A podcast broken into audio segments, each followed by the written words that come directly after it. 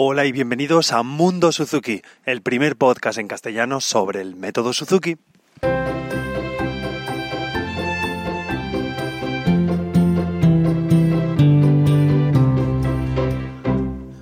Hola a todos y bienvenidos al que creo que será el primer capítulo express de Mundo Suzuki. Bueno, esta semana voy loco de faena, loco de trabajo, además aquí en Valencia se acercan las fallas y no tengo casi un minuto ni para grabar el podcast. Pero bueno, no quería fallar a mi cita semanal y aquí estoy grabando un capítulo, digamos, express, en el cual quería hablaros de una cosa que, bueno, que estuve viendo este fin de semana, cosa que conocía, pero, pero digo, bueno, esto puede ser bastante interesante para el podcast y quería hablaros sobre, sobre la, curva, la curva del olvido. No sé si conocéis lo que es la curva del olvido, si la curva del olvido, si no os lo explico rápidamente. Nada, hay una teoría extendida que eh, bueno, comprobada que nosotros aprendemos algo de memoria o, aprendemos cualquier cosa, un idioma o, cualquier parte de, de, trabajo que queramos aprender y en el momento que lo aprendemos estamos en un máximo, por así decirlo, y tal y como va pasando el tiempo, pues esa curva va yendo hacia abajo, hacia abajo, vamos perdiendo información. Al principio es bastante pronunciada y digamos que si hoy tenemos el 100% de la información, pues al pasar una semana nos queda prácticamente el 10% o incluso menos. Hoy tendríamos el 100, mañana tendríamos seguramente el 60 o el 50% y pasado pues ya vamos bajando 30 a 20%. Esto es lo que se conoce como, como curva del olvido. ¿Por qué quiero hablaros hoy de esto?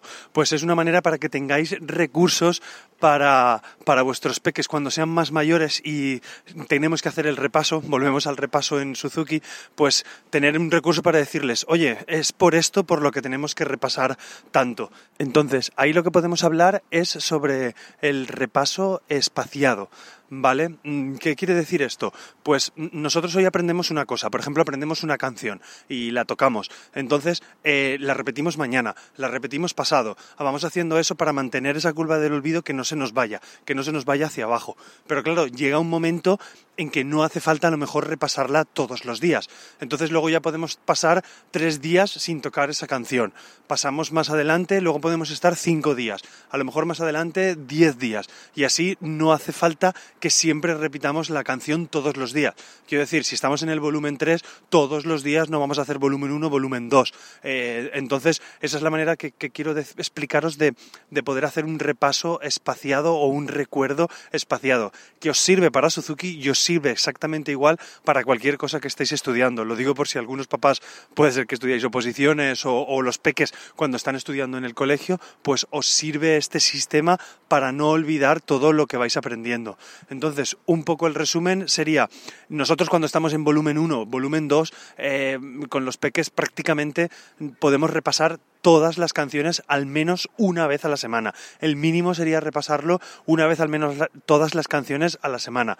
Ya os digo, si estamos en volumen 1, volumen 2, cuando empezamos a estar volumen 3, volumen 4, incluso volumen 5, repasarlas todas las canciones de todos los volúmenes al menos una vez a la semana, pues que con consume bastantes recursos de los peques. También depende de cómo estén en el colegio, pues se hace más complicado. Entonces podemos basarnos en este repaso espaciado. A lo mejor no en una semana, no lo podemos tocar todo, pero sí en dos. Entonces en dos semanas podríamos repasar todo el repertorio que tenemos y es una manera de que no se nos vaya olvidando. Pero tanto desde las variaciones del volumen 1 hasta el nivel donde estemos. Y lo mismo, si estamos en volumen 8, siempre podemos repasar, pues claro, a lo mejor en un mes sí que tocamos todo el repertorio que conocemos. No podemos pretender tocarlo todo en una semana, dependiendo de ese volumen de, repertorio que tengamos. Y nada, esto es lo que quería comentaros en este, en este capítulo 3, porque ya os digo, no quiero faltar a mi cita y voy loco, loco esta semana. Deciros que me podéis encontrar en Twitter y en, Instagram como arroba carmelosena barra baja y también pues os invito a que vengáis al canal de Telegram en telegram.me barra mundo Y, como no, como siempre, en la web de carmelosena.com barra Mundo Suzuki encontraréis estas y otras formas de contactarme. Si termino bien la semana, la semana que viene estaré de nuevo con vosotros con un capítulo que espero que no sea en movilidad, porque me gusta más grabarlo en casa para que tengáis una buena calidad de sonido, pero bueno, esta semana ha tocado así y así toca. Nos escuchamos la próxima semana. Un abrazo a todos.